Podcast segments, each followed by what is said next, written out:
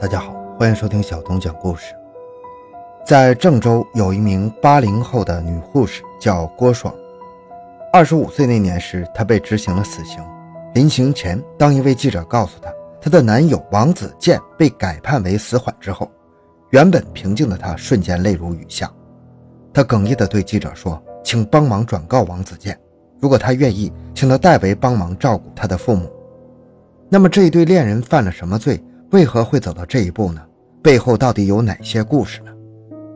欢迎收听由小东播讲的《被骗色后未能转正》，她和男友杀了上司，到底该怪谁呢？回到现场，寻找真相。小东讲故事系列专辑由喜马拉雅独家播出。郭爽。一九八三年九月出生于郑州市，长相清秀，说话轻声细语，看上去很柔弱，是那种很容易激起男人保护欲望的女孩。方伟赵和王子健都喜欢她这一类型。郭爽最大的愿望就是能够找到一份正式职工的工作，这一点也许与其父母的经历影响有关。他们退休之前都是工人，希望女儿也能有个铁饭碗。他们哪里知道，就是为了得到这个铁饭碗。郭爽做出了错误的选择，最终走上了犯罪的道路，这个代价未免太大了。那是在二零零五年，大专毕业后，郭爽一直在找工作，但是用他的话来说，现实太残酷了。他在接受采访时回忆说，当时想要进医院工作，而且是那种正式职工，就得花钱四处托关系求人帮忙。像他这样的，家里没有背景也没有钱的，真的是比登天还要难。最后，还是同学给他提供了一个招聘信息。那个同学曾经在医学院上班，在看到郑州大学第一附属医院人事处的招聘广告之后，给郭爽打了电话。虽然只是招临时工，但是此时的郭爽没有更多的选择，只好投了一份简历过去。不久之后，该院人事处给郭爽回了电话，让他去上班。就这样，郭爽到该院人事处办理了入职手续。便被安排给了时任人事处处长的方伟照当助理，工作是处理方伟照给他安排的一些文职工作。工作很轻松，但是作为初入职场的小白，刚上班那段时间，他经常出错。好在他遇到了一个好领导，在当时，郭爽就是这么认为的。方伟照很亲切，很体贴，会手把手的指导他。可是郭爽并不满足于现状，想要转为正式员工的想法。越来越强烈，变成了他脑子里的执念，这也导致他突破了自己的道德底线。二零零六年二月二十六日，方伟照生日，医院人事处的同事张罗着给他庆祝，大家提议一起到 KTV 唱歌，郭爽也参加了，大家都玩得很开心。对于同事们的敬酒，郭爽来者不拒，很痛快地喝了，但是他不胜酒力，渐渐开始有了醉意。等到最后散场的时候，他路都走不稳了，隐隐约约感觉有人揽着他走。最后，那人把他塞到了车里，他被带回了他家，两人发生了关系。郭爽告诉记者，第二天醒来时，他发现自己身处陌生的环境里，身上没有穿衣服，而且他的上司方伟照就躺在他的身边。他想起了昨晚的事，十分懊恼。可是方伟照安慰并暗示他，他不会亏待他的。想到自己的前途，郭爽接受了现实。从那之后，方伟照就时不时的让郭爽去他家幽会。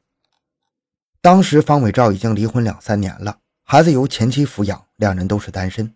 如果是正常恋爱，倒是也没什么。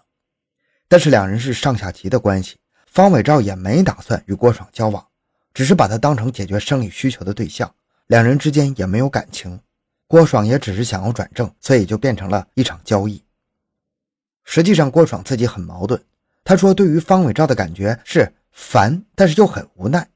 他想要躲开方伟照，但是又想要利用他的权利为他解决转正的事情，所以他强迫自己去忍受这段关系。随后，医院招人事代理关系护士，待遇上和正式职工是一样的。方伟照让郭爽赶紧去报名参加考试，结果被录用了。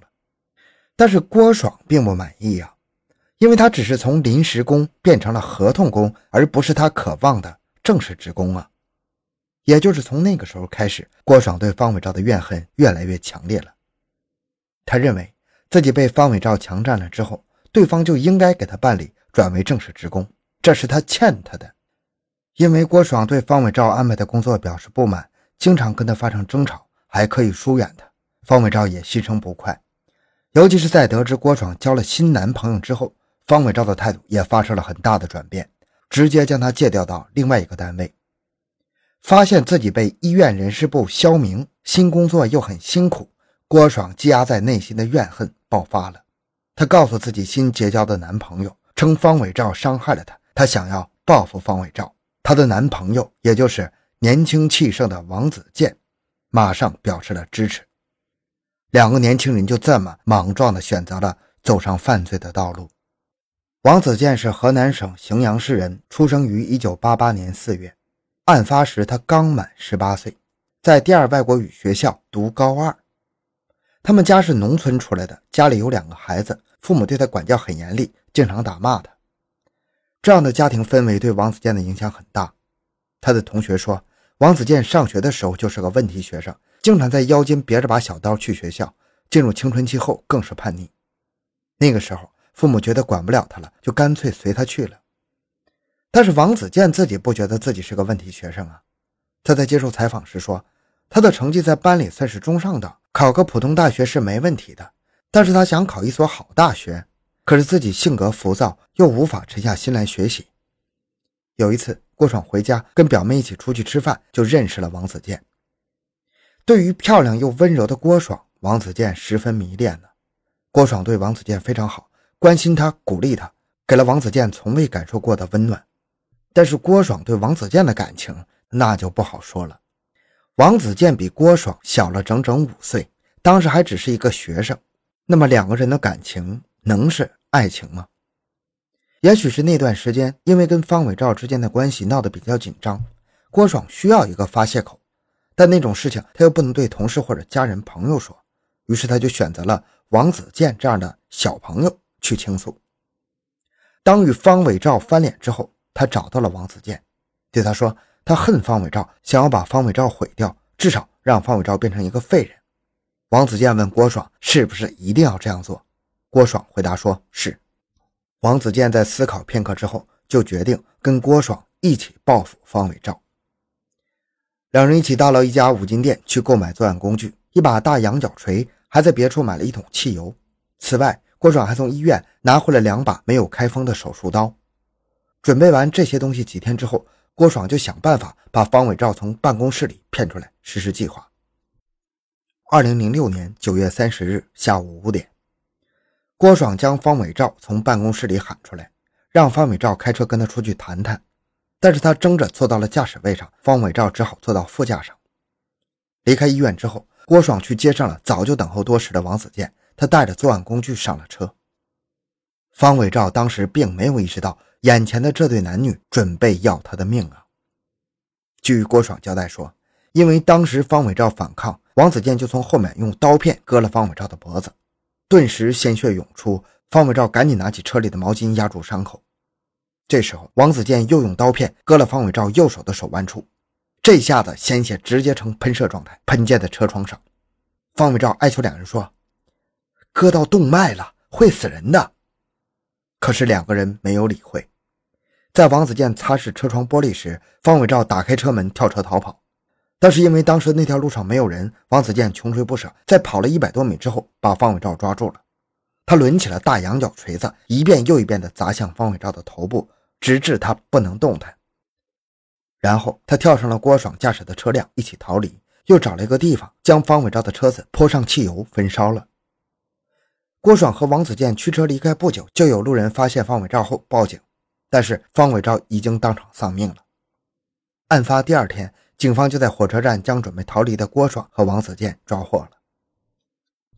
最终，郭爽被判了死刑，王子健本来也是判了死刑，但是后来改判成为了死缓。在临刑前，记者告诉郭爽：“如你所愿，王子健活下来了。”得知此结果之后，原本很平静的郭爽突然泪崩，哭了起来。对于所犯下的罪行，郭爽表示很懊悔。他最后悔的是害了王子健，拖累了他。他希望王子健能够活下来。而王子健在被捕之后，也曾很怨恨郭爽，但是后来想开了，觉得也不能全怪郭爽，因为选择权是在他自己手的，郭爽并没有胁迫他去做这些事情。两个年轻人本来可以有不一样的选择，却走入了歧途，夺走了别人的性命，也葬送了自己的人生啊！好了，这个案件讲完了。小东的个人微信号六五七六二六六，感谢您的收听，咱们下期再见。